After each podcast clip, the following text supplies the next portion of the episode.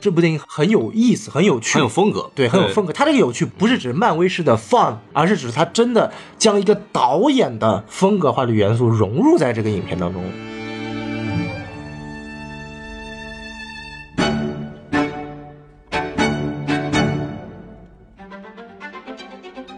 好，欢迎收听新的一期什么电台，我是小孔老师，我是大孔老师。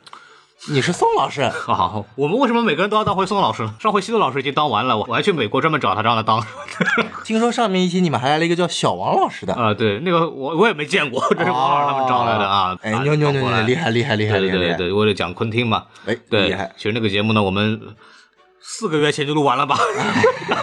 然后然后现在因为种种原因吧，才放出来。你知道我们四个月前还录了一期什么节目啊，吗？什么节目呢？啊，我们录了一期非常牛逼的节目。这个节目呢，我们到现在终于可以说了，啊，什么呢？正联导剪版，我们其实早在四个月前就看完录了。啊，是的，是的，对对，我们跟杰森·莫玛是一块儿看的嘛。哎，是是是是 是，大家不信是吗？哎我们明天就放出这期节目。啊，对对对，哎，好，鸽子了，鸽子了，鸽子了，鸽子对对了！对对哎，那今天我们请来这个，这期我来当主播，孔老师来当嘉宾啊是吗啊至于为什么呢？我们之后再来讲。今天我们讲一期什么电影呢？孔老师啊，什么电影呢？ 《亮剑哎，对，然后又名《我不是特种兵》，》 啊，我不是特种兵。 哎哎哎哎，哎，这个特别就《利刃出鞘》这部电影啊好，，利刃出鞘。嗯，这个电影呢有什么特点呢？就是是这样子的，就是因为我也是有工作原因，就是还专门去美国采访，就是那次跟西多老师录那个《海上钢琴师》那回嘛，哦我跟我的很多朋友说啊，我要去采访《利刃出鞘》了，哦，然后他们给我的回应是啊，你们公司是不是闲的、啊？你们 一个国产电视剧为什么要去美国采访？ 然后我说不是那个，我特种兵那个， 对，可以但可以可以可以。有有一个电视剧叫什么《我是特种兵令入校》啊，对对对哦，然后同时电影的另外一个译名叫《亮剑》啊，哎，亮牛逼！ 亮剑啊，是李云龙版的，啊，还对对对，是哎不是啊，一个是美国队长版的，牛逼牛逼美牛逼！国队长史爱民，抗日英雄啊，哎，压死了 你！太恐怖了！就这个《亮剑》，因为它那个英文名字叫《Knives Out》，哎啊，就是刀出鞘的那个意思。其实是《利刃出鞘》这个名字呢，是挺挺符合一个英语译名的。哦但是呢，这个名字呢，问题在哪儿呢？你看它的主演是那个克里斯·埃文斯和哎丹尼尔·克雷格，是吧？哦然后又叫《利刃出鞘》，很多人以为它是一个动作片，是然后后来发现其实是一个悬疑侦探片这样哦你子的一个。你知道吗？一开始我听这个名叫《利刃出鞘》，我看到哎主演一个叫克里斯·埃文斯，对一个叫丹尼尔·克雷格，是我以为是同志片，你觉得这事儿能在中国上映吗？这片子可是在我国进来的时候说是一刀未剪，你知道吗？牛逼！对吧？这个说一下这个片子的这么一个信息啊。首先是评分啊，评分现在是豆瓣有八点四分，哎，很高啊这个分数很好啊。同期呢有另外一部电影叫《两只老虎》的，啊！两只老呃虎，两只老虎，两只老虎，它就是哎六，点跑九得分快，跑得快，没有，已经掉到六点四分了啊，。是这样子吗？ 哎，是是是是对是对是，对，然后我这个特别逗啊，当时那个《利刃出鞘》是我在去美国的时候就看掉了，然后呢，《两只老虎》呢是我在上映的前两天哦然后就是参加了一个观影场，然嗯后就看，然后他们当时跟我说有意见的，我们当上映之后再说啊，哦上映之牛逼后再哎，然后我个人是不喜欢了，但这个东西我没有说别人，就是因为我我实话实说讲，我在看那场，全场都在笑，嗯，然后我就不知道他哪里好笑， 然后我就不知道你哪知里道好吗？笑。我看的那场总共就六个人一起看啊，另外五个人也都在笑。对我我从第一秒笑到最后一我秒没。我没有看懂他为什么那么他们为什么在笑，你知道吗？然后就可能我觉得可能是我的阅历有关系，因为他这个东西讲的是一个中年的男人，哎然后这呃 跟乐理完全符合啊，一个事业成功的男人，这个这个可以了吧？呃这个我可以不符合了吧？对，一个事业成功的男人，但然同后样也是一个没有头发的男人，戴了戴了戴假发了。你也可以嘛。啊，对，那、他我还没有钱啊， 都成功了就能买假发去了啊。然后那个什么被绑架了，劫匪说我要一百万，他说我给你两百万，你帮我办三件事情。哦然后这三件事情是他对年轻时代的这么个遗憾的这么一个救赎吧，其实哦是这么一个故事。请问你是在剧透吗？其实不影响据说啊啊，有一种评论说，影片里的两个主角其实是一个人哦，啊啊，就类似于《搏击俱乐部》，有一个人是一另外一个人幻化出来的角色，具体哪个人是哪个人幻化出来的角色，我也不知道。呃，精神分裂了。哎，是是是，我是估计可能乔杉是那个主体吧，因为后来葛优不是失踪了嘛。哎，对对对对对，然后说一下这个海外评分，这海外评分这个分数，目前为止 m d b 是八点一分。哦，你说这个两只老虎海外评分是八点一分呃，两只老虎我没查，反正我觉得我也不需要查它，这个节目不讲了。 啊，我们现在说回来，我们说的是亮，不是利刃出鞘，利刃出鞘。然后，呃，首先就是先先定个基调，就是这个周末如果大家有只有时间看一部电影的话，我去推荐这部电影可以只。说了我们要去看《冰雪奇缘二》，保证你睡得香香的。哦那是上手电影了，上手电影了。对，我我看了《变形二》，我没有讲的原因是因为确实它的亮点在于歌儿和它的画面效果确实非常好，而且比第一部还要好。但是这两个东西我们都不懂，所以我们也没什么太多《讲冰雪奇缘二》是我有史以来第一部在电影院看睡着的电影。啊。就我曾经看过两部电影，一部电影叫做《圆圈》，看了一半我愤然离场了；嗯啊还有一部电影叫做《冰雪奇缘二》，我看了一半睡着了，思考然后起来是之后把我女朋友骂了一 顿。胆子真大，胆子真大。嗯 所以你现在还有女朋友吗？ 有，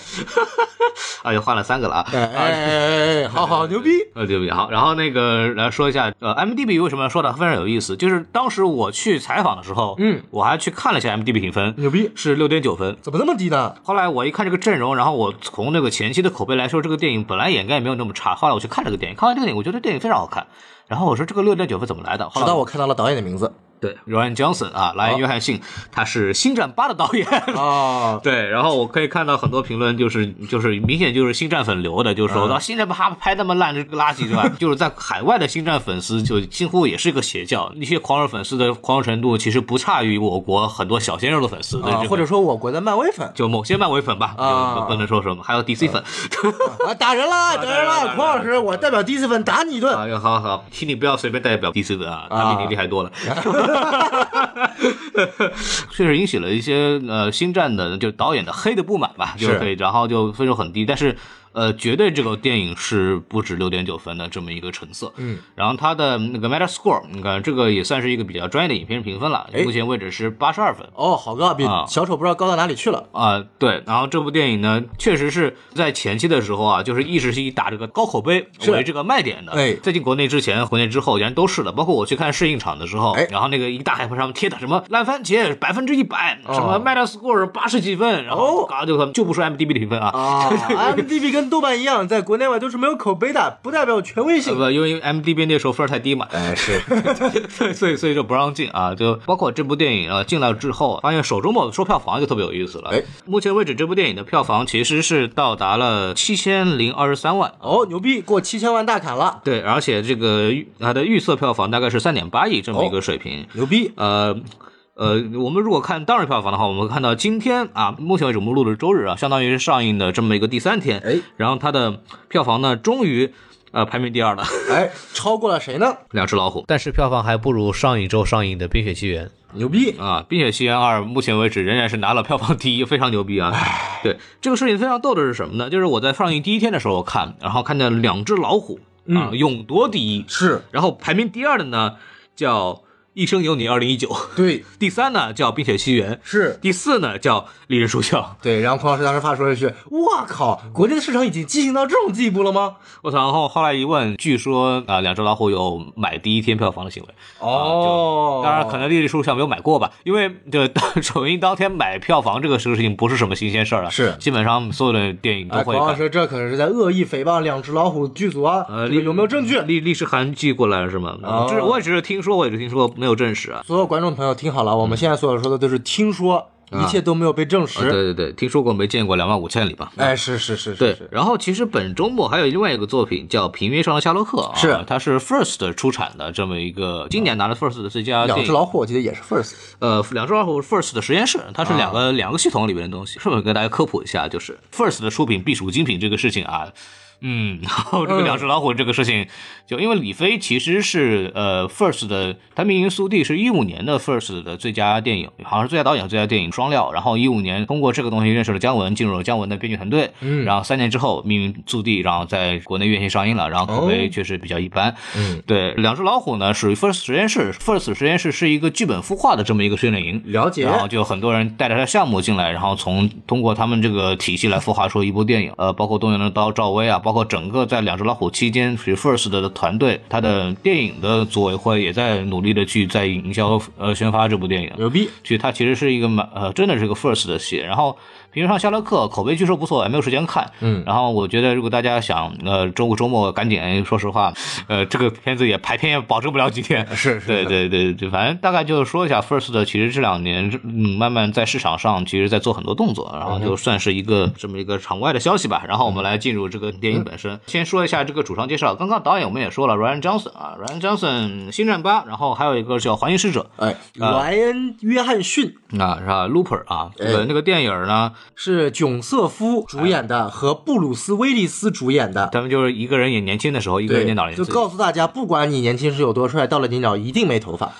说的很有道理， 说的很有道理。嗯所以这个电影呢，就是它相当于也是一个比较悬疑性的这么一个玩结构的这么一个剧情，然后它就还蛮擅长的，包括在新战发的时候，其实也用了好几条线啊，玩的对嗯非常复杂，然后最后。这个天行者消失了，我也不知道为什么， 到现在为止我也没搞懂这个东西到底是怎么回事儿。人家这叫死了。啊，对对，这个这个莫名其妙的，他突然有这个能力了。反正就因为于此吧，就有包括有几条线其实是废的。这个新战八我们也讲过，就是很多诟病吧。除了真正的铁粉新战迷呢，可能大部分人都不喜欢，甚至铁粉新战迷呢，很多人也不喜欢。哎对，吧但是我还真的就是作为一个非铁粉星战也不算迷的，我还真的就很喜欢星战八，不知道为什么。呃就是他可能跟我们平常看到的，就是比如说新战七啊，呃像那种太差太多了就是杰杰是那种很很稳的那种人，对，就是大家知道粉丝要什么对啊，林东西俊杰很很稳的。呃，林俊对林俊杰也很稳嘛。嗯呃杰杰阿布拉姆斯，我们说的是啊，就是《西 战七》的这个导演，他就是一个很制片人像的这么一个人，他就嗯就知道关键荣耀什么，我们给他一个流畅剧情，然后把情怀塞满，然后大家都买票，非常好，很开牛心逼哎。然后莱因汉信啊，就是一个比较喜欢玩新花样的这么一个导演吧。然后迪士尼让他试了一下，试完以后发现我们还是请杰杰阿布拉姆斯回 来吧。呃但好像是最新的三部曲是啊莱恩·约翰逊导吗？好像是的，让好像他是对去吧开发新的三部曲的。哎，牛对逼！然后我们拭目以待吧。哎然后这部电影呢，据说啊，这部电影是他那个想了十年啊，嗯想了十年，然后来专门做的这个片你子。说利刃出鞘吗？对对对对，那你说请问十年前川普有当选吗？这部片子多么明显在黑川普。的构思可以十年吗？那具体的料可以往后加吗？他跟我说哦大概写大概花了半年时间吧哦，就在前两年把它写出来，然后就拍了出来。然后这个导演还有一个非常大的特点是，他很喜欢用那个囧囧瑟夫，然后这部电影是他第一次没有用囧瑟夫的电影。哦， 对对，然后这部电影其实他也是同时制片嘛，因为那个项目是他自个儿的，所以就想跟他把控位什么的。我觉得可能陶总的位置可以让囧瑟夫 来。啊，对的，但是陶总比较有名气嘛。 哎，对，对，然后说到主演啊，克里斯埃文斯，美国队长，哎，美国美豚，对，嗯，America Says，哎呃哎然后，language 这部电影呢演了一个相当于富三代了，就是这是个死者，其其实是他是大女儿的儿子嗯啊，这、这个克里斯埃文斯，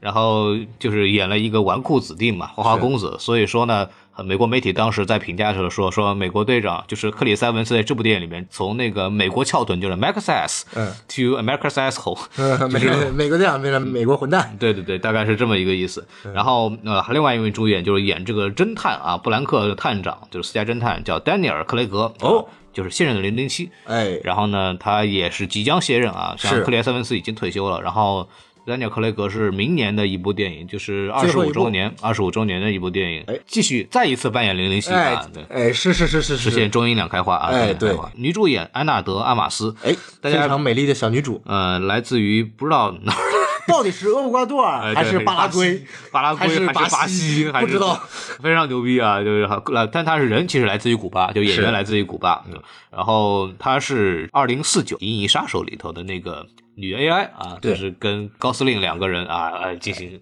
呃对幻想当中啊，哎开心是哎，是对，非常我好。第一次认识这个演员是在看那个一六年还是一七年有部电影叫《War Dog》战狗，啊对，哎，讲的是两个人卖军火的故事，他演的是主角的女朋友，哎我第一次见到就是我操，真机而美。哎，非常哎非常好看的一个对，。然后据说他还有有当选猫女的竞争者之一，直到最后猫女选择了呃《神奇动物在哪里》的主角的哥哥的女朋友啊，就那个演斯特兰奇的那个啊，对对对对对，反正莫名其妙最后死在火里面那个，演员叫佐伊·克洛维兹，还有一个演员很重点介绍，这个人叫 Jamie Lee Curtis。哎现在看是一个老奶奶了啊，哎当时可是八十年代最火爆、身材最火爆的女性。然后她演过一部非常著名的恐怖片系列，叫《月光光心慌慌》。哦就是，Halloween，好莱坞影这也算是一个万圣节的必备电影啊，嗯就是里边讲了一个喜欢拿刀子、戴着面具对杀人的这么一他那个个。背景音乐特别有名，啊此处 Q 背景音乐，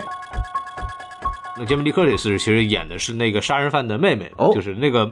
那个杀人犯不就是那个和那拿着大刀那个麦克嘛，哎杀美狂魔。当时我们说美国恐怖电影史上的三大杀人狂魔嘛，第一个是十三号星期五的杰森·沃赫斯，还有《猛鬼街》的弗莱迪·克鲁格，还有就是这个不死杀美狂魔迈克尔·迈尔斯。这个系列出了十部了，嗯，对，然后一八年又出了重新的一版，对然后一九年还会，呃，二二零年年还会再来一还版哦会。出新的，就我问他，官宣还没宣呢，现在孔老师已经问到了，对我们将是全中国媒体第一家说出《h o l l y w o o d 会出重置第二版的，知道了我们的牛逼性了吗？请大家一定要关注什么电台哦。呃，好的好的好的，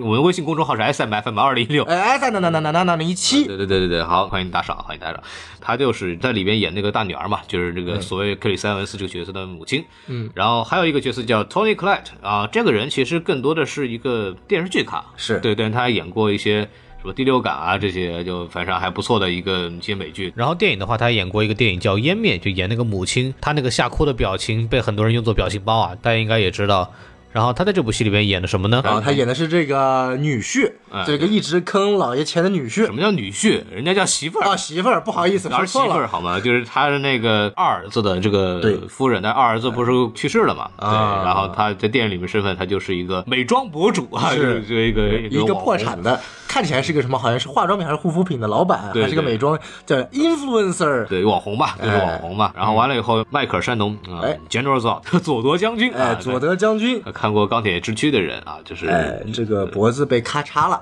对，就被超人扭断的这个佐德将军， 然后在《水形物语》里面演那个将军嘛，他经常是演那种反派的，嗯，啊、这么一个角色。然后在这部里边，就是就演那个小儿子，就替那个死者啊，就是来管理他那个出版社的这么一个。这么一哎，个然后死活死者就是不卖电影版权，你们知道影视版权有多贵吗？对，然后还有那个下一个啊，凯瑟琳·兰福德。哎，就是演那个 Mac，就是演那个女儿，就演那个托尼克莱的那个角色的女儿。然后她代表作以前之前有个《爱你西蒙》啊，哎就也也最关键他是演十三个谎言里，不对，嗯十三个原因嗯里面那个死去的女主啊啊啊，她是他的成名作，他还有一个成名作大家从来没有见过那什么呢？啊，就是他演了死去的钢铁侠，此处哭三千遍啊啊的女儿的成人版，嗯，这个、啊这段剧情呢是在后面放出的，哎呃，花絮。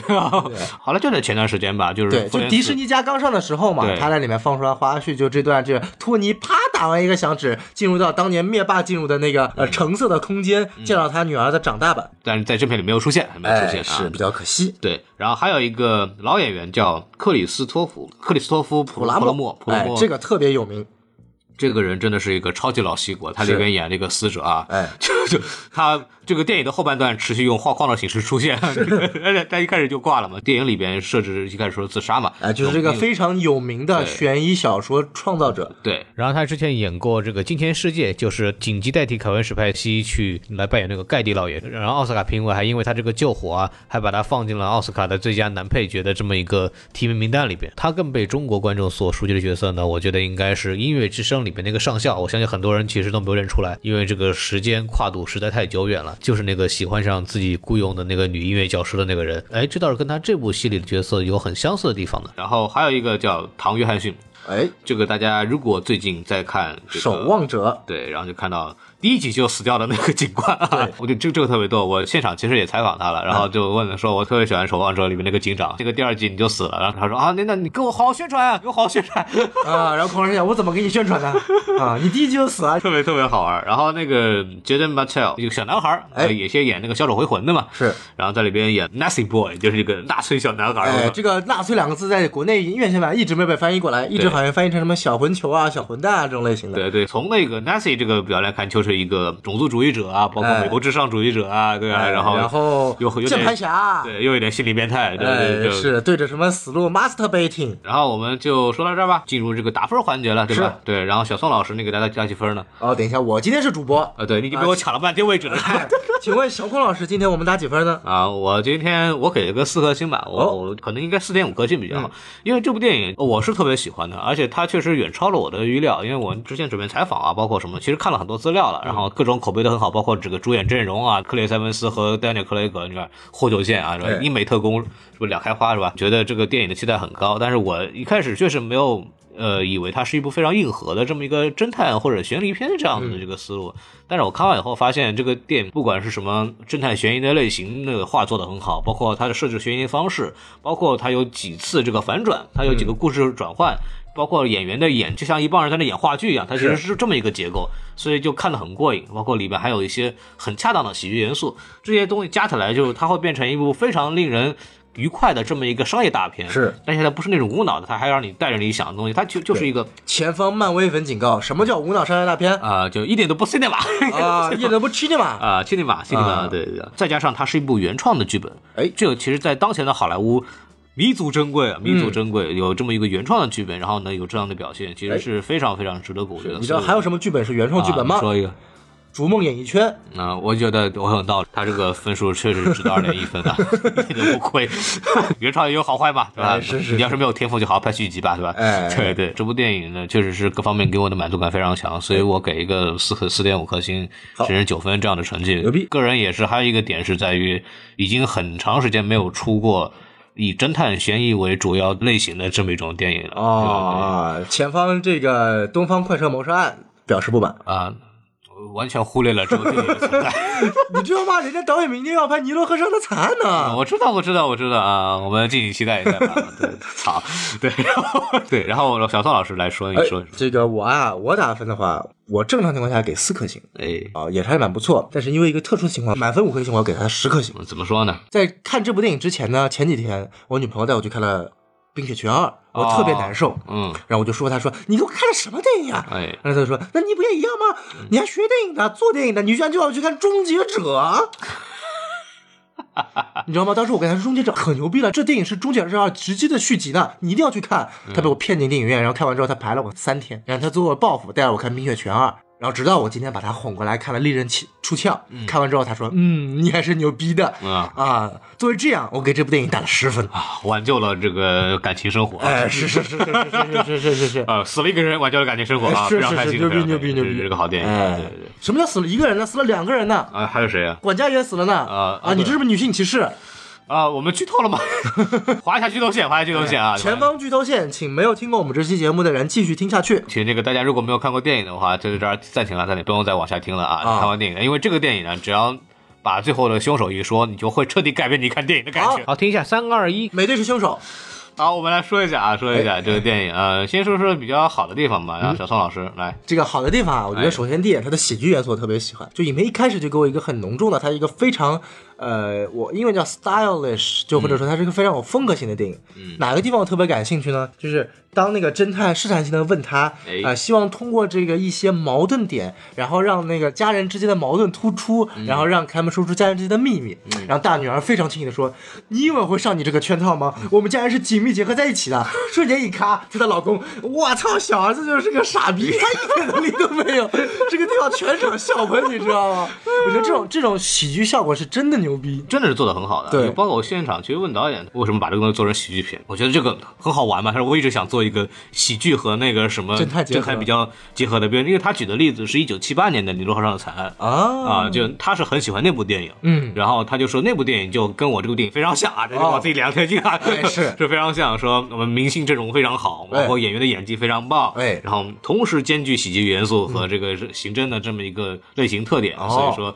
他就说我就特别想做这样的片子，所以就你知道吗做了？国内今天也有一部这部片子啊《叫唐人街探案三》。嗯。明年大年初一，大家一定不能错过。我们收广告费了吗？啊，没有没有没有啊，所以我要加一句，是我前两部看了一点没有笑， 啊 我刚想说《唐探三》应该给我们广告费，你怎么就这么拆台呢？我们还是要客观公正的。哎，好好好。对，个人不喜欢，我个人不喜欢，但是很多人很喜欢那个《唐人街啊探案》。第三部牛逼呢，人家有染谷什么将太，嗯就演那个《妖猫传》嗯的啊，还有还有这个长泽雅美，哎哎，这个国民级女神啊，反正一系列大家耳熟能详的日本明星都在里面出现。哎，啊对对，以及还有某个泰国明星，啊，对我们为什么要花这么多时间讲这个事情？我们来说回来好不好？好好好好好对对对，然后这部电影的喜剧就是非常好，然后包括那个美国队长，你吃屎了，哎，吃屎吃屎 呃！嗯尽管这段在那个预告片已经出现了，但是再次一看非常有感觉啊啊！一定要吃屎吃屎吃屎！啊、这位一定也是 definitely 血， 这位一定要支持。哎，然后我觉得最牛逼的，然后后面还有一个人跟你说：“我他妈才不吃！”就国内国内版有一句那个翻译，他说：“我他妈才不吃！”那个地方我看我真笑死了，居然还真的有人这么说呢！啊，翻译翻译翻译立功了，翻译立功了。我去，真的笑死了！我不知道，因为我那个地方我就没有听听听不清楚，对。听不清楚，我不知道他是怎么翻译成“我他妈才不吃我我看第一遍的时候，因为会，它那个声音很小的，对就是一个，因为那时候给了一个远景嘛，从对外面往里拍的这么一个远景，呃，然黄老后师应该没有听清楚。其实我自己光看声音，我也光听声音也听不清楚。对但那就翻译直接笑死我了。太早了，我他妈也不知。但他在喜剧人上做的确实是非常好，就是包括这个每个人其实角色塑造的，就是呃很有特点吧。对，很窝囊废的那个小儿子，小儿子还有很牛逼的这个大女儿哎，包括他的互相另一半，每个人都有他自己的这么一套性格哎呃一个性格。包括你要从悬疑上来讲，每个人跟老爷子都有一定的过节，所以说每个人都是有一定的杀人的可能性的。哎就它里边设置这些东西，然后但是美人物性格又其实又很喜剧，但他又嗯没有太跳脱，他就跟我说，他说不想做一个什么恶搞谋杀案的东西，他就是一个很正经的谋杀啊案。前方唐人街探案送来律师函，哎对， 哎没有，这是来源性自己说的。然后就是说是想这个刑侦的里边加一点喜剧元素，我觉得他做的非常好，他是通过。那种话剧式的、这种戏剧式的这种人物的互动来完成的喜剧，非常合适。然后何总理还有什么要说的？啊，当然不需要说就是演技了，全程演技在线。嗯，啊，除了可能我个人觉得吧，演技最不在线的反而是陶总。我也同意。对， 陶总最后时刻在被自己揭穿那个时候的面部表情让我看的贼尴尬啊！其余时刻每一个戏骨，不管是老的，然后年轻的、变态小孩儿，极其面瘫，就是让他感觉这个小孩就是有点不对劲的那种感觉。包括他那个小女儿，那个所谓的圣母啊，看起来对这个女佣特别好，其实还是为了金钱，呃，把这个女女儿她这个她老妈偷渡这件事情给供出来，然后结果还很伪善的抱一抱她说不好意思哦，就 错了，哎，这个绿茶婊简直尽尽显本色啊！这个太碧池了。包括啊，他这个四世同堂，你有没有发现有一个问题？嗯，他的第一代那个已经老年痴呆老妈妈，对和他第二代死的这个老爷子，和他第三代他的大女儿，这三个人感觉像是一个年龄段的。嗯我不看他跟我说的，我觉得都他妈七十五岁。这这些人其实每一个人都是，就是他有一个人物性，他要去完成挖掘，然后包括里面的人物张力，因为这种电影其实很看演员互之间的互相的这种对戏的，对然后他几个演员之间的互动，那种张力其实都比得非常好，对反而是这个 Ranson 这个兰森这个角色，就是美国队长这个角色，其实虽然说这个宣发上打的每个中国其实都一样，都打的是零零七和美国队长这个嗯牌，其实他到后半段才出现。对，但是就是那剧透我们已经说了，就可以剧透，就是首先零零七是凶手啊，这个不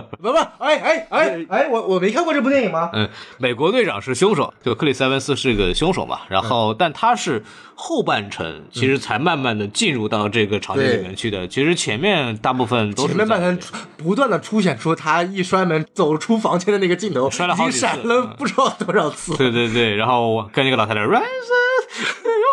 you coming back already？呃， 对对，他他其实是一个后半段才慢慢进入到这个情境里的这么一个一个角色，其实跟其他的这些人的。呃，包括互动也好，包括从这个剧情的重心也好，他其实都没有真正的进入到这个大家庭的环境里面去，给人这种感觉。再加上陶总的演技，我确实发现跟其他人比，他的气场啊，包括整个的这个表情的控制啊什么，确实是差了一个段位的。嗯他就不断在讥笑，他在不断塑造自己一种特别纨绔子弟的那种富二代的感觉，富三代的感觉。对啊，加上他那个台词一 shit 特别有感觉，我觉得他在这部影片中的一个感觉是让。人家觉得他在颠覆美国队长的感觉，而不是感觉他在融入这部戏的感觉。但是陶总这个人，大家如果对他有点了解的话，其实他其实真正的就更像是这个现 Ranson，象相比相比于美国队长，他更像 Ranson 这样子的一个如果大人。家看过他演的之前一部超级英雄片《霹雳火》啊，这个啊神奇家中的霹雳火，他的本性应该更像霹雳火那种感觉。他就相当于说，很多人说，其实这才是就是真陶正的陶总克里斯埃的文斯本色出演。哎，对，但是就你要真的是你跟其他演员一互动，你就能比出来，气场是没有到位的，就很像什么呢？就有部电影叫《攀登者》，对吧？当吴京和章子怡，当吴京和张译，他们只要一对戏啊，嗯这个差距一把就看得出来， 知道吧？攀登者这个事儿很像什么呢？就是。吴京和章子怡对戏，每当章子怡说台词，嗯吴京那边并不知道他应该怎么反应，然后他的表情就说：“哇，章子怡的演戏演得好好啊！” 他是在欣赏，前方战狼迷警告，前方流浪地球迷警告。全程是那种啊、哇操，原来演技是这个样子的，就那种那种表情，你知道你要吗？想《我和我的祖国》里面，吴京和马伊琍那场尴尬到极点的对戏，连徐峥自己都说：“你们俩能不能不要演的这么尬说说回来，说回来，就就美国队长相对来说差一点，但我觉得整体来说这个？”呃还还是可以的，，演技在线还。还是还是可以的，尤其是那个安娜德阿玛斯，哎，对，对这个女女孩儿，虽然也也年纪也不小，三十岁了，嗯，她的表现确实是因为之前其实没有演这个所谓的这个很重要的角色，因对为这部应该是她第一部她扛起这个剧情的主要的这么 一她个可枢是纽的角名色副。其实的女主角。呃，对，真的是女主，她这个表现确实是让人非常非常的惊讶。包括导演在被访问的时候也说，说这部戏给她最大的惊讶的人就是安娜德阿玛斯。哦，对，因为她是个护士嘛，来照顾这个老人的起居的。她嗯其实根本不是全家人，她从一开始的这种退缩，到慢慢的这个随着剧情的发展，然后最后站在家人面前，一种非常勇敢的姿态，我要保护我的家人，我保护我的地位，保护我的钞票，对吧？哎然后就那种转换，其实是做的非常好的。哦就是让大家有一种共情感嘛，让大家知对道仇富是一种什么样的心理。对，但他同时又能保持这个角色的纯真和善良，这是一个这个角色的一个非常重要的这么一个点。然后你还有什么想说的吗？呃，优点我暂时先说这么多吧。嗯孔老师来说，特别喜欢这部电影的是什么呢？就是这个电影是一部。呃，悬疑和推理做的非常有意思的一个一个一个片子，其实可以跟他看到这个电影，它其实是在一开头啊，就基本上把真相告诉你了，就是已经把这个甜甜圈 大甜甜圈给你了，大家都以为啊，我大概已经看明白这个是怎么回事，因为他从大概前十五分钟左右就告诉你老头是怎么死的，对，然后凶手应该是谁，对然后他为什么要做这样的事情，包括人物动机，哎，都通过那个人物跟那个侦探的对白，每个人都交代很清楚。就我突然感觉你感觉后半段已经不是个悬疑片了，你对感觉就是希望女主能够成功的骗过所有的家人，拿到这个化验单，然后就继承财产。我觉得这个对故事皆大完满了。对，然后关键是后半程突然靠的引入了这么一个 ransom 的这个这这个东西进来，然后经过一个反转，后来发现原来还不是那么回事儿。哎侦探片的工作基本上在前半段已经交代差不多了，后半段就是通过这种结构的这么一个处理，然后把这个东西就让这个观众的这个悬念一直保持到最后，然后嗯其实是很有新鲜感的。这个跟普通的这个刑侦片还不太一样。对比方说，那个导演是一个阿加莎·克里斯蒂的粉丝，对嗯对，阿加莎·克里斯蒂就很喜欢大群戏，然后大家每个人其实都有杀人动机，然后对几个人互相有连接，出出现在同一个空间里。比方说《东方快车谋杀案》都有这个特点。呃，这部电影是告诉你是先让你以为是谁杀的，嗯，最后我告诉你其实另有隐情。后面的悬疑感就是我怎么保护自己，刚刚小宋说的这个东西，然后告诉你哎原来另有其人，另有一个新的东西在里头，对对然后又能从这个通过推理的方式给你解释清楚，相当于就是导演其实把这个结构用台词说出来，就是一个大甜甜圈，小饼干把它填满。就就是 hole in the hole in the hole in the hole，对对你只要插进去这个 hole。呃，就看看看，要要看黄色了，黄色了啊，我我吃甜甜圈，你不用插的吗？你不然怎么拿出这个甜甜圈要呢？填满，要填满啊！我们要艺术一点，哦这些这些东西，我觉得其实很新鲜，很新鲜。我觉得导演在剧本上绝对是花了心思嗯的。然后我们在这儿可以理一下这个剧本的大结构，它这个剧本的大结构大概能分成三段。啊首先是这个侦探进驻进行调查，嗯，然后大概在十五分钟左右，其实这个案件的这个答案呢，其实已经告诉你了。然后观众从跟着侦探查案。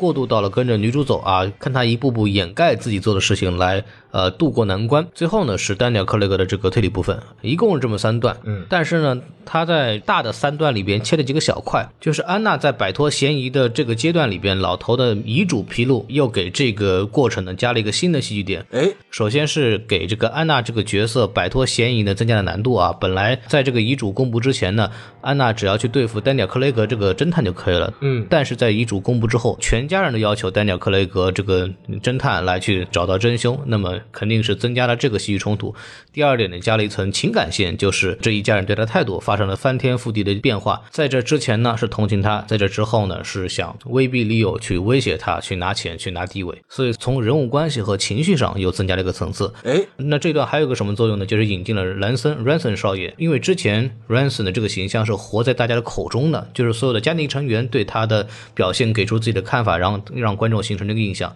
但是从这个遗嘱公布之后，Ranson 这个角色开始有自己的这一条线了，就是他看到家人的反应幸灾乐祸，再加上他去帮助女主去去做这一系列的事情，让观众对 Ranson 这个角色又有一个反转的变化，他好像从一个坏人变成一个好人的感觉。哎，这就首先增加了一个人物的变化。湖光虽然说最终证明了这是一个错觉，也让安娜这个角色本来是一个越来越困难的这么个境地，呃，大家威逼利诱，尽管查得眼严的这个境地，然后慢慢的有 Ranson 的介入呢，他这个形势好像又往好的方向去转了。那么，所以让安娜证明清白这条线上呢，又有一个新的这么一个故事起伏，然后呢，为最后的这个错觉结局做铺垫。所以我们把这个剧情分解之后，从老人死亡，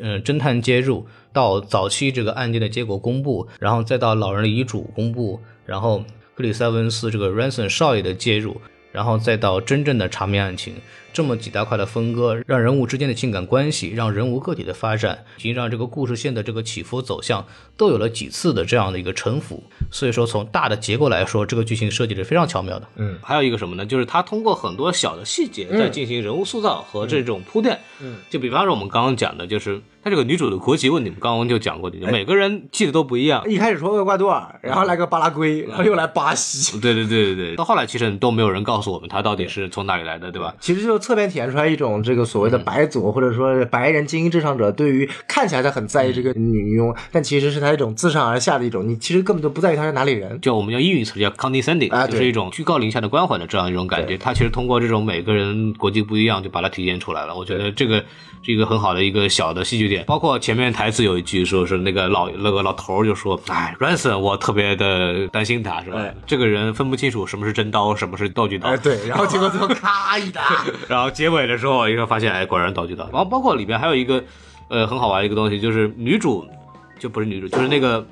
小宋的猫，这个时候突然不对啊，我的猫在那坐的好好的，是什么东西掉了？就是那个大女儿嗯啊，就是 Jamie Lee Curtis 演那个大女儿，其实，在那个电影的一开头，嗯就是父亲死了之后，她通过怎么个怀念父亲呢？就是看她父亲以前给她留的那些信，对，就是他父亲跟他有一种秘密的沟通方式，哎就是留这个信。然后，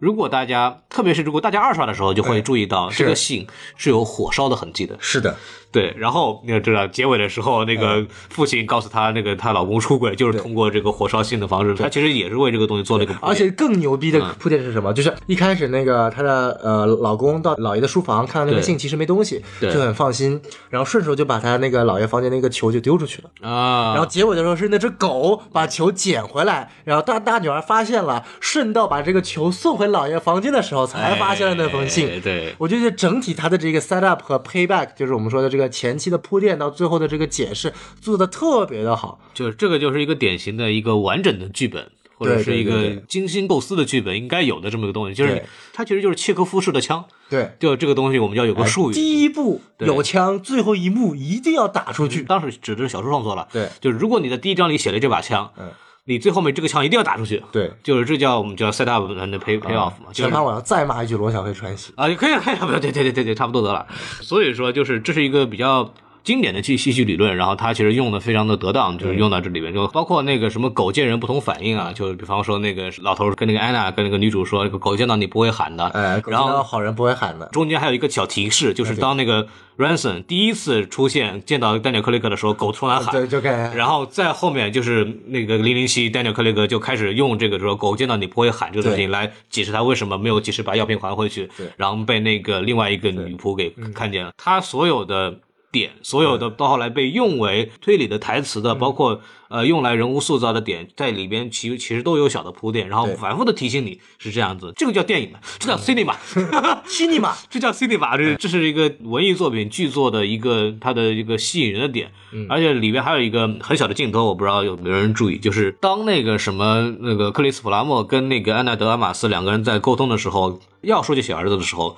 他那个小镜头有一个摇移，嗯，正好拍到一把刀，就正好移到那个匕首，然后再开始说那个说说那个 ransom。哎，然后，其实我们如果知道结果再回来看的话，其实也是埋了一个小的提示。嗯对，对导演在里边花的这个小心思，就真的是真的是蛮多非的常有意思的。哎对，还有一个就是这个呕吐啊，这个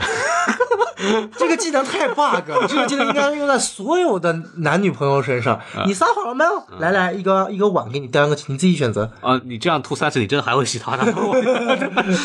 呃，这个其实乍一看是一个很超自然的这么一个东西，对就是就不太没没遇到过嘛，反正我就就就蛮奇但我怪觉的得。应该是世界世界上应该是存在的，就算是一种心理暗示。因为因为小小宋有这个毛病，就是他吃不了蘑菇，一吃蘑菇就吐。对我觉得可能就类似吧，就但是这个反正是蛮超自然，就并不是一个很很常规的动作。这个这个从理论上来讲呢，它应该是一个缺点，因为对如果你做一个悬疑侦探片，你一定要让每一个人太 bug 物， 一定要让每个人。尽量像真人，这个东西才更可信嘛。对，因为你是一个基于现实社会的这么一个东西。但是女主这样的一个说谎和呕吐的设定，反而就是在这个剧里边，就首先是喜剧效果肯定是有了，嗯然后第二就是通过她最后一吐，对然后揭示真相，对就是他是成功的把这个特征运用到这个整个的剧情里边，哎然后对对作为这么一个很巧妙的设计，这方面真的是看出导演的牛逼的地方。而且我觉得最关键的是，它有了这个设定，有个好处就是观众会不断的注意女主，因为有了这个设定，就是女主必须得说真话，对她说假话就得吐。而我们观众在前半个小时就已经知道真相了，嗯所以后面的将近一个半小时就会关注女主说她看见有没有她说假话，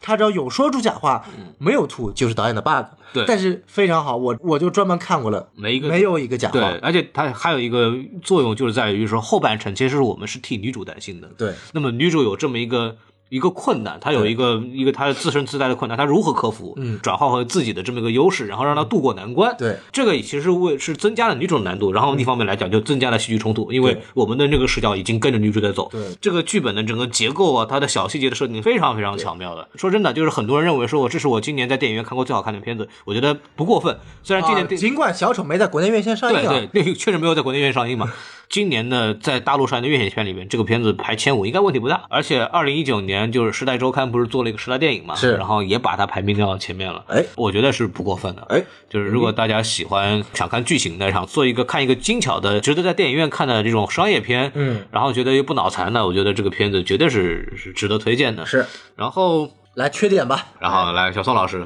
啊，我觉得缺点有几点啊，就第一嗯点就是，它作为一个学院电影，像孔老师说的，它给了很多的细节和铺垫。我觉得它给的细节和铺垫太多了，嗯，就或者说只要有一点，因为像我，我已经不算是很强的推理爱好者了，嗯，有很多推理爱好者对这部电影有点失望的原因在于什么？就是从陶总第一次出场，嗯，细心的观众就已经知道他是凶手了。嗯为什么呢？因为很简单，就是前面的过程当中，看似所有的疑点都解决了，嗯，只有一个疑点就是。 Ransom，you coming back？不不不不不不是不是不是不是，所有的疑点就只有一个疑点。呃，你还记得那个什么警长让那个警探来把整个事件回忆的时候有说过，嗯，晚上睡觉的时候，钢铁侠女儿演的那个小女儿被两声狗叫惊醒了。这个点在前面所有的推理中一直没有解释，直到陶总第一次出场被狗叫了。陶总是整个片子过程中唯一一个被狗叫的人。其实从那一刻的时候，啊，细心的观众，包括我，就已经知道陶总是凶手了。这个是我让我比较失望的一点。导演太会埋细节，太会埋铺垫，以至于细心的用户，因为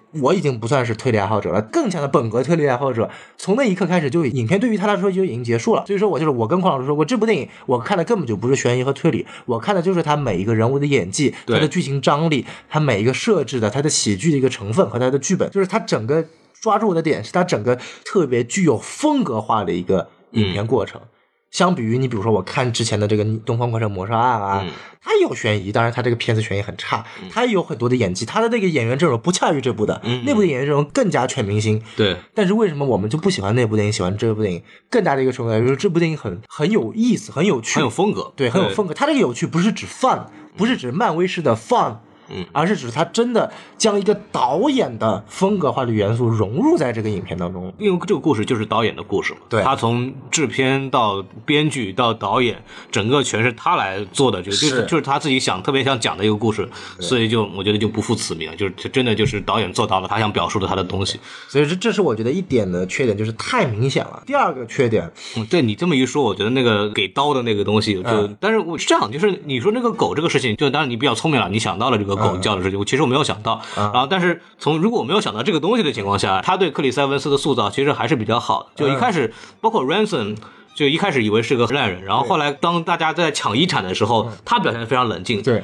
包括他就在得女主有那一个突然你会感觉对，我操，他人还不错、啊。然后他他带女主出来，对整个东西是没有漏洞的。就是对对在对前段时间，你会有这种，就是哦，原来他其实可能是一个看似那个坏纨人绔子弟，但实际上是一个内心这个家内心真正的良性。他通过一些剧作让你有这个想法，哎，对，然后到后来再回来说啊，他原来原来还是凶手，其实还是做了这种东西的。就是其实我觉得大部分观众可能也没有注意到这个问题。我觉得如果他把狗那个点放在不要他第一次出场，放在他所有事情发生过是领遗产，因为他不是也去了遗产现场嘛。对如果在领遗产那那一次有一声狗叫，能够让我能够听到，其实就很明显了。因为你还记得影片第一个镜头吗？嗯，影片第一个镜头，狗两个狗啪跑飞过过来来，看完那一幕，再想到这两幕，就你可以马上就猜出来克里斯·埃文斯就是凶手了。嗯，包括这个电影宣传，反正哎，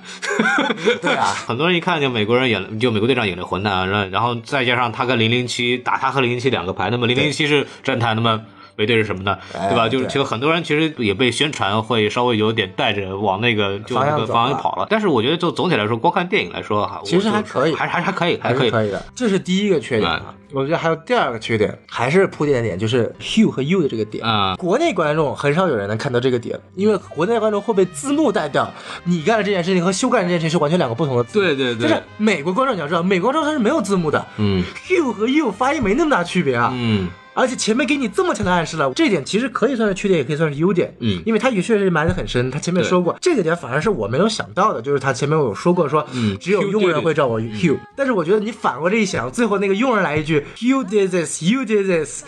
是不是又太明显了？就我觉得就是这个导演太会埋梗，有点有点刻意，有梗点梗刻意埋的有点不是刻意，就是埋的有点多。他生怕观众太蠢，对他怕观众 get 不到，对然后他就开始生怕观众太蠢，就不断的给你放梗。嗯所以会导致一些很聪明的本格侦探和推理者嗯，就一下子看出来一了。下子看出来了。因为说实话，这个这个东西的推理其实是蛮老套的，对，相当于就是我们以为的凶手其实不是凶手，其实另有其人，但是呃，我们以为凶手其实并不知情。对这种这种套路在之前的一些侦探里边。其实已经用过了，它本身单纯从推理包括作案手法的这种表现方式来说，并不是一个新鲜的东西了。嗯，包括谐音梗这个事儿 吧，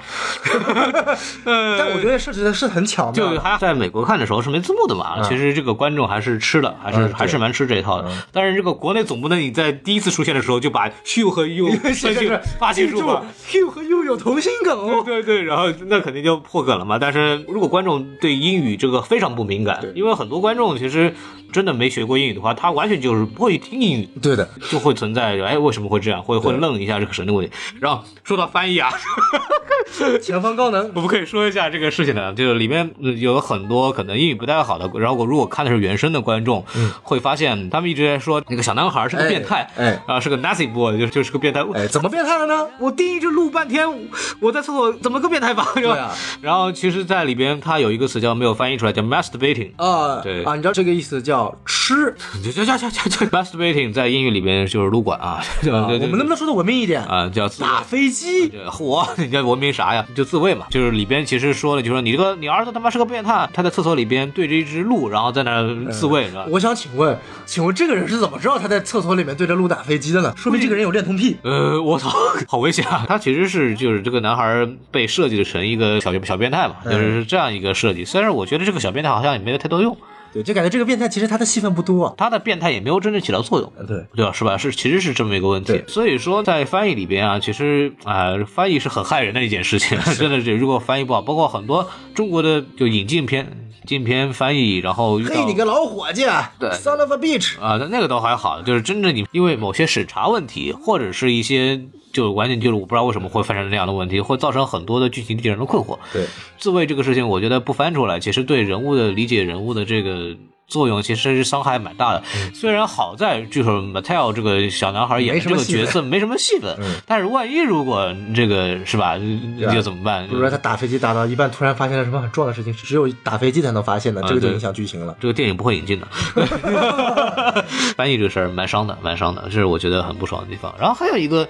我就是说到这儿，啊就是说一个值得讨论的点，就是说不上缺点还是优点了。这个东西就是政治隐喻这个问题。哎，哦，呃，我觉得有很多国内观众可能不是特别的能够去感同身受这个事情，因为这个剧的另外一个 看点就是他对美国的这个整个社会，比方嗯说最后哦有一个镜头嗯就有些是能看懂，比方说网红的这种讽刺啊，就很多网红虚有其表，就说是感觉好像啊，就很有包括钱那个相当于是这个警探就说啊，他不是他是 influencer，啊他怎么会没有钱嗯呢？对吧？实际啊上 broke， Go Power 吧，就是实际上实际上完了以后是公共资助他的这么一个、这么一个状态，包括脱离不了父亲阴影的这么一个儿子，然后说他是自己这个管理一个公司，实际上他妈就是替他爸出书的，其实什么也没弄，完全没有话语权。然后包括他的那个大女儿是个女强人，那、它里面你看又又有这个政治正确，又把那个大女儿这个女性女强人形象设计的处理的起来了。是然后里面的男性角色是吧？要不就学和傻逼，要不就是啊，这是我们的公司啊，不是，就是我一个人管的，就屁都没有是吧？就是这个唐·约翰逊这个角色，是它里面还是有这种美国的主流的价值观的这种呃，或者是新的风价值观风潮的这么体现，包括明着骂川普了这个事情就对吧？就这就导演本身自己在推特上也经常骂川普，好莱坞骂川普也是正正确嘛，对吧？就跟我们骂川普是一样的，我们和好莱坞是一瓢心，哎，是是，就是啊是我们也可以骂美国总统，他们也可以骂啊美国但总是统。好莱坞也骂我们呀，就不提了吧，不提 了吧。这个事情，辱华这个事情，我们在上期节目里已经聊过这个问题了，就是什么叫导演的个人表达是吧？就是就是你喜不喜欢是另外的事情了，哎但是你是哎不要用政治原因把人家拒之门外或者给人扣帽子，我觉得没意思了。因为克里斯·埃文斯甚至呃，在这部电影在国内宣发的时候也遇到了问题，嗯，就是疑似他好像给莫雷点过赞，我也没有证实，我也不知道。啊对，你有问过他吗？呃，我也没没有啊你，敢问吗？Why do you 呃 put a 赞 on 莫雷？这个电影包括中间那一段，就他们两个互相讨论，这个还把那个安娜德阿莫斯这个这对个直接这个叫过来了叫过来说啊，你觉得怎么样？我们这个要呃欢迎这个有这哎个合法工作的、努力工作的人进来，然后这些人非法的人就要赶出去，就里边就体现出了美国人对墨西哥呀或者对其他移民的这种观念，其实讽刺了这个川普嘛，就是对对对对但是，但这个东西其实是啊，我其实蛮玩味的这个事情，就是就是如果你呃在美国生活过，你会发现就是他说的挺有道理的。彻底开放移民啊，确实会造 成很多的问题。是说白了，我们那个地方原来就是墨西哥的地方，对后来被嗯美国抢过来了，啊所以导致那个地方有死多墨西哥人，对而且我们学校我们学校就在墨西哥 中心位置，对，但是这个事情我觉得是两说的，讨论吧。就好莱坞现在现在这个思潮，其实是一个泛自由派或者泛民主的这么一个思潮，就所所谓我们叫骂他们白左白左嘛，就是这个这个意思。当然，这个移民问题是一个很复杂的问题，但给美国带来了这个旺盛的生命力对和它这个民主自由灯塔的这个地位，对吧？哎但是从一方另外一方面来讲，对美国整体的这个社会的秩序其实也危害很严重，因为确实是在某些人种的聚居区，对治安会存在严重的问题。我觉得都不用提人种，对就举个例子，上海人就是讨厌外来人，没有区别嘛，其实。你讨不讨厌？他真的来了给你带来什么效人果？家讨厌也同样就是，你看外来人来上海，第一抢到工作机会，第二有很多不良风俗习惯，对吧？至于有没有，也确实有；嗯至于影响严不严重，其实也不严重。很多外地人就已经变成了新对上海人对其实是其不实一现在样整个上海是被新上海人所所所所带起来这的。这这当然不是坏事儿，因为美国的崛起也是依靠移民的。但是就现在就是这种两种思潮的打嘛，一方面来说，新的移民可能有些移民就就是偷渡过来，什么质量就不高，然后也造成了这个确实美国现在很多的问题。对然后同时呢，美国的这个因为国际地位的这种这种收缩啊，什么东西嗯会造成对海外移民或者海外的这种资产什么东西格外的排斥，嗯甚至有些是不合理的。所以它是两方面反弹的东西。呃，当然现在好莱坞嗯的电影是一直在输出他们的这个观点，就是偏自由派的这么一种嗯特点。但是实际上，我觉得这个就是仁者见仁了。大家可以看出来，好莱坞的思潮通过这部电影还是不断的，就是我们这两年的电影有一个明显的开始往外输出政治观点或者是夹带私货的这么一个对一个特征。然后，但我觉得还有一个很讽刺，就是我记得是那个大女儿的老公就出轨的那个，啊对他的意思是，呃，如果你要外来人过来，嗯你只合法要你是合法，但你是不合法的话，你就给我滚出去，我不管你是善良还是不善良，你只要不合法就滚出去。但我记得好像他出轨的对象就是个有色人种，对，啊我记得好像是的，他那张脸就是一个有色人种，我不知道这算不算是一个讽哎，刺。最搞笑的是，他说这个房子是那个，这是我们的美国，这是我们美国人，你要成为美国人，这是我们的地盘。然后都知道这个美国到底是谁的，是吧？对 就他的对话也反映出了很多美国人，就是保守派的美国人的看事情的方式。但这个东西对于美国人来看就很有意嗯思，它就是一个相当于我们在看是某某野史啊这种感觉，这是是这是种是这种感觉是一样的，有那种窥视感。但是中国人看可能相对来说没有那么容易进戏，嗯这也是在宣发的时候，就跟他们的宣发聊的时候，他们也是遇到的问题。他嗯就觉得，就他主打的政治讽刺或者是社会讽刺，在中国是没有效果的。对，然后呢，我们能打的只有零零七和美国队长， 就没有办法，这是这么一个事情。悬疑推理类型片其实在中国也没很少，包括其实在整个世界范围，你说近两年有没有非常好的，其实也非常少。我印象当中最好看的悬疑片还是什么《海市蜃楼》和那个什么西班牙的看不和见那的看不见客人，就是那个导演西语电影就。西班牙的悬疑片确实厉害，嗯对他的是风格是不一样的。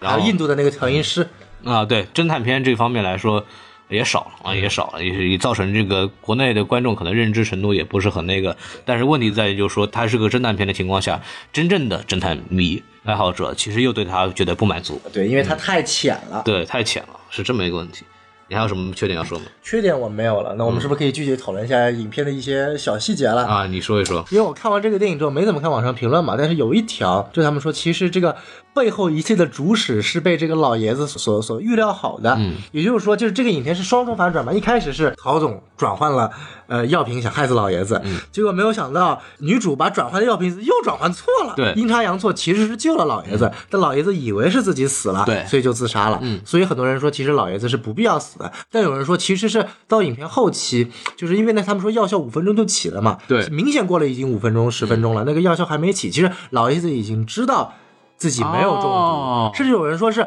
本来当天老爷子就准备自杀的，在那个房间里面是吗？啊，因为他的遗嘱不都已经立好了吗？已经改过了，甚至把所有的情况都已经跟别人说了，我该断的钱断，把公司开除你。人家说他有可能就是准备今天要自杀的，然后结果没有想到遇到这个事情，然后老爷子作为一个很牛逼的推理小说作家，他一下就意识到，首先第一点，药品被人兑换过来，肯定是陶总干的。第二点。呃，OK，这个结也没有了，那我能不能顺势推舟？他中间有一段是专门在记这个内容的时候，他其对实是在想，对他说不定在想，就这个事情应该怎么做，然后马上告诉女主说啊，你现在应该怎么怎么怎么办，把这个棋全部都列好了，然后就安心的自杀了。嗯，就有没有可能一切都是在老爷子为了让自己的财产能够到这个女主的手上所干的一件惊天动地的大阴谋？呃，对，这个其实就是变成了老爷子最后一部作品。对，对，然后其实你这么一说，有一个细节很有意思，就是在那个小儿子被审问的时候，嗯就那个在旁边那个听的那个警官就是说，哎，那个东西怎么想呢？嗯然后说是老爷子就是突然有个想法，然后很顺手就整个对写出来，对就就下笔很快嘛，就是其实你这么一说，其实可能也是对，有就这么一个老爷想法子就是一个如何让自己的这个侦探小说家的地位得到保证。我来，我们来导演说现实版的这个，嗯就确实有有这种，就是当然影片没有所谓的呃嗯很明显的暗示啊，或者明示啊，这都是大家的一个思考。有人提到过说看那个老爷子的雕像，在影片前半段有老爷子的雕像是面容凝重的，嗯在影片最后的老爷子画像他是笑容的，哦就意味着他老爷子的计划成功了。嗯啊，这个细节我没有看到，因为对我只一刷，我以为是同一张照片啊，我也以为是同一张，但他们说有人看到就是是两张不同的画像哦，是吗？啊。那我觉得如果真的能做到这一点，其实我觉得这个真的是导演埋的太他妈深了。就牛逼，真的是牛逼啊！对，所以说你可以看到一部真正优秀好的电影，它就是能够埋梗，就是能够让人家影片结束了都能无限创想，这个电影它其实是一个非常非常电影的一个作品啊，哎，非常 cinema 嘛。对，他用了 基里曼，你不要用意大利口音好吧？他是马丁斯科塞斯说的嘛，就是有很多小的细节，从视觉上，从声音上，就狗叫啊，然后从这个台词上，从小的画面，比方说那个被烧过的纸是吧？就是对这种铺垫，就慢慢的把你带到情绪里面去，然后通过叙述视角的转换，就是从一个客观的去看这个这个每个人的这么一个呃前期的侦查过程，然后到后来从女主视角来去跟着她这个心情来走。那这个是他非常非常牛的地方，就他的东西很丰富，不光是一个呃，我们只是在等最后真相的这么东西，我们还在乎里面人物之间的关系。这个也是这个电影非常非常厉害的地方，还是很阿加莎，很阿加莎。对呃阿加很阿加莎就很喜欢做这样的东西。 然后顺便还致敬一下福尔摩斯和华生。啊，对， 明天八点钟华生你过来了。 啊，对对对，包括那个零零七 Daniel Craig 那个口音，那个口音是美国的南方口音。哎，肯德基，嗯，Kentucky，肯德基就是，所以美国队长见到他第一个就吐槽嘛，哎呀就，you KFC， C I A K F C KFC 呃 KFC 吐槽他这个肯塔基州南方口音嗯，他这个口音是哪儿来的呢？他就说啊，呃，有一个语言老师哎每天两个小时跟我视频，然后就跟我就是来学，专门学那个口音。然后我这个口音是后来找了一个美国的历史学家叫这个 Shelby Foot，啊叫谢尔比·福特，这个人写了一本书叫《Narrative Civil War》，就是。就是口述或者讲述内战史，啊内战史啊但他的特点是什么？他是一个南方人，就他是站在南方的立场，嗯，其实南方军他有他的这么一个道理，或者他们的这个到底想法是什么东西，他是用这个角度来写，他其实是个南方人，然后用他这个口音来来做这样的这个事情，反正就显得特别有意思。当时就是用他的学他的那个录音录像，然后就找到了这么一种感觉，反正现场效喜剧效果是蛮好的。然后造成一个问题在于，就是它里边有一个台词，就是说他跟那个 Jamie Lee Curtis 那个大姐在对话的时候说，我会成为一个 ornamental，我是会成为一个装饰品，带口音。然后我当时听的时候，我以为是 undermantle，就是在斗篷之下，嗯在在苍穹之下，就那种是一是 Undermantle on on under the mantle 和 on the mantle，就他这个口音一发出来就一模一样，你知道吗对？分不出来。然后我当时还听错了，我就觉得小小细节、人物的设定都非常有意思。说到这儿里边，除了刚刚我们讲的这个吐槽那个华生这个事儿，还有一个东西就 Baby Driver 哦，对，就这个这个美国队长吐槽。安娜嘛，啊，对，安娜吐槽女主是 Baby Driver， 然后难道导演跟艾德加拉特关系很好吗？不，反正特别逗，就是因为正好也是一个小小女生，然后对开车，然后大家以为以为哦，应该是个很牛逼的追车戏吧，对，这个然后真的是史上最烂的追车戏，史上最烂的这追车车。性能太差了。啊，这个这个很幽默，就很好玩，就是以为他要干嘛，不要就停下来，你要干嘛？哇哇的走了，然后经过几个精彩的转到小巷里面去，一打开哎，这个已经跟上来了，停出来吧，呃做的很很好玩，然后这个对这个 Baby Driver 有个小的致敬，非常有意思。然后我们觉得就说差不多了吧。 差不多了。对这部电影，就是如果大家听到这个节目呢，应该啊还在上映当中，还是非常希望大家去看一个这个电影。对啊、如果呃周末或者有时间，你只看只有时间看一部电影的话，我觉得可以看一下这部电影。对，如果有时间看两部的话，可以看一下《夏洛克》啊，哎，平常如夏果有洛时间克。看三部的话，请再看一遍《绿人出鞘》。啊，对， 我我觉得这个电影是值得看两遍的，因为第一遍你可以看出来这个故事嘛，哎第二遍你可以看很多它的画面细节，哎啊、包括和一些人物彩蛋关系和彩蛋啊、这些东西，呃，很值得大家去看一看。而嗯且，呃，还是个问题，就是我们很少能见到原著的电影能够出现在电影院上，特别是商业片 Baby 来说。 Driver 也是一部，对《Baby Driver》那也是两年前的片子了，哎对说实话非常难得。然后我希望 Ready Player One 啊，不对，那也是他妈改编的。啊，那个是改编自是改小说编自嘛，小说的嗯对，所以所以说很难得很难得。然后希望有这样更多的西尼玛的 对这个啊七尼玛，七尼玛，西七尼尼玛，玛西尼玛这样哎的，This is 七尼玛啊，That is Theme Park，啊，对，就是呃希望，Fuck Marvel 呃，可以了，可以了，可以了，可以了。 and Fuck DC，对，马尔萨。 呃，话说回来，我希望大家能够珍惜这部电影啊，是去去去电影院去去看一看，我觉得是真的是非常好。但是我觉得听到这儿，估计你已经不想看了，因为被我们剧透了。 没事，我们这个节目是针对看过一遍的人，请再看一遍。啊，看看我们在这个电影里面说的很多小细节啊，对啊可以看一看。然后我们就呃说到我们的微信公众号 S M F M 二零六啊哎，S M F M 二零一七，啊，对，加加入我们的微信公众号，我说那是对的啊， 呃加加入我们的这个微信公众号，然后那个可以进我们的粉丝群，跟大家讨论讨论这部电影。哎然后呢，然后马上就会有下期节目《正义联盟》导剪版上映。啊，这期节目永远就搁着吧，咕咕咕咕 咕啊，咕咕咕咕。我们再说，然后下一个我们节目可能爱尔兰人。说到这儿，就是本周末其实是一个非常充实的周末啊，哎有有爱尔兰人，有这个平原上夏洛克，有这个猎人出校，哎然后两只老虎呢，其实就也也勉强能看吧。哎， 就然后我们还有很多优秀的这个剧啊，啊对守望者啊对哎，这个曼达洛人啊，我我真的是看不过来了，我真的看不过来。啊，所我以这一部的还有绿箭马上迎来无限地球危机了。对的，就是然后，另外《黑暗物质三部曲》第一部，呃，已经上了，狼女也在里面，嗯，啊，请大家都要看一看哦。爱尔兰人啊，这部电影三个半小时，然后啊，我花了三天看完的，呃，我我昨天一晚上给它看完了，反正我觉得还挺好看的，就是，哎但这个东西可能也需要一些历史知识，大家也可以去。最近的导演都很喜欢干这个事儿，是吧？包括那个昆汀也是，哎是动不动就是对自己职业生涯的一个回顾和一个情书。包括爱尔兰人其实也是非常马丁个人的一部，哎对特别个人呃，融合融合了他很多过往的一些作品的这种对痕迹，包括他对这个黑帮这一套东西的最终的理解和看法，就对哎到他这个年纪再去看这个东西，他的一个感触。这个年头，老导演都喜欢回忆自己，什么对对昆汀啊，什么马丁啊，什么阿诺多瓦呀、啊，对，就虽然昆汀其实也没多老，对 吧？对，对于然后嗯他。来说，他已经老了，他已经要吸引了。倒数第二部作品了嘛，啊哎对对哎对，然后有机会有时间多去看一看，好东西非常多呃，最后说一句啊，如果叶问四拿李小龙做宣传，坚决抵制叶问四啊。啊，因为之前叶问四那个某个甄子丹已经开始拿好莱坞往事来说事儿，说里面不尊重李小龙，然后我们的影片尊重李小龙，我去你妈的吧！哎呀，这个李小龙这个事情，哎，不提了吧，我们一会儿再说。然后呢，还希望大家继续关注我们节目，感谢大家收听，我们跟大家说再见，拜拜拜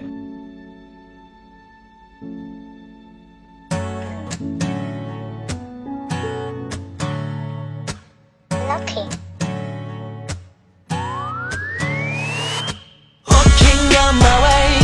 独立回眸之来临和体会，肩并肩相随。你我在这条路上互依偎。我天涯马外，我能看到远处闪着光辉。Go man，穿越这片沙漠，直到我 Yeah 肯定。嗯，当我睁开我的眼干净，褪去了拔不袒露脆弱的心，写出的捷径，接近与你我之间相连的海岸线，伴随我们的断点串联，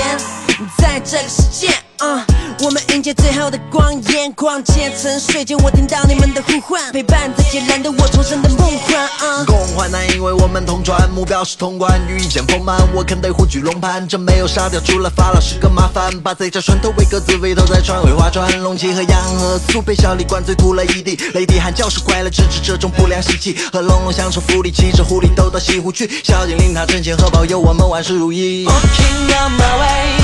不理会末日来临和诋毁，肩并肩相随，你我在这条路上互依偎。我听到马尾，我能看到远处闪着光辉，Go man，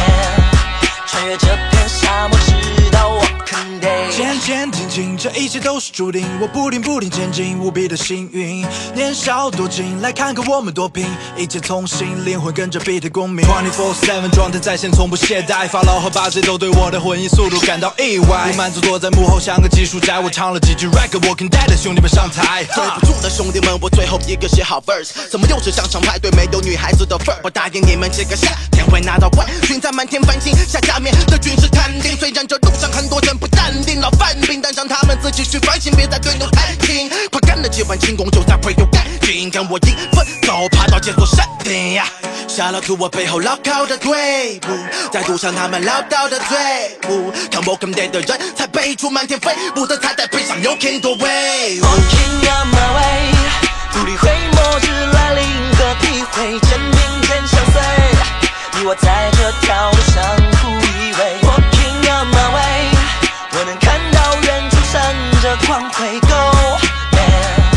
穿越这片沙漠之一。有我。二零一九成都小李前来报道，和 Walking Dead 的兄弟都在一起吹响号角，不在乎飞费，流量也不在乎钞票。我不是针对所有 lame 三脚猫，只因为我们中意少林赛的 blood vessels。God is spirit 从头一起打架，Women crew 为我 get them all the gold medals。我靠的总有一天成为他们骄傲。 Yeah，那个高调的 bug 不再暴躁了，下个目标找到了，糟糕和唠叨的想法全都烧掉了，悄悄的成长跑道上疯狂咆哮的炮制，结局早就被我料到，结果的太快，不想再逃跑，不再被拘束，挣脱了镣铐。A team like us 可不考找，我骄傲，我身在这牢靠的队伍，着调的兄弟有多少的高招给你们瞧瞧在一。片荒芜的废土中建立起堡垒。那时候我们还是刚出征的小鬼，Building my ghetto team，they wanna follow me。最后的胜利之前，行动没有懊悔。扛过了一场场的痛苦，我们变得更强。燃烧的烈火正在把菜鸟炼成一只凤凰。如果说末日浩劫正在来临，就在这时，那我的大脑伤口流出的是我的歌词。我还是那个 fake hip hop，爱去网吧。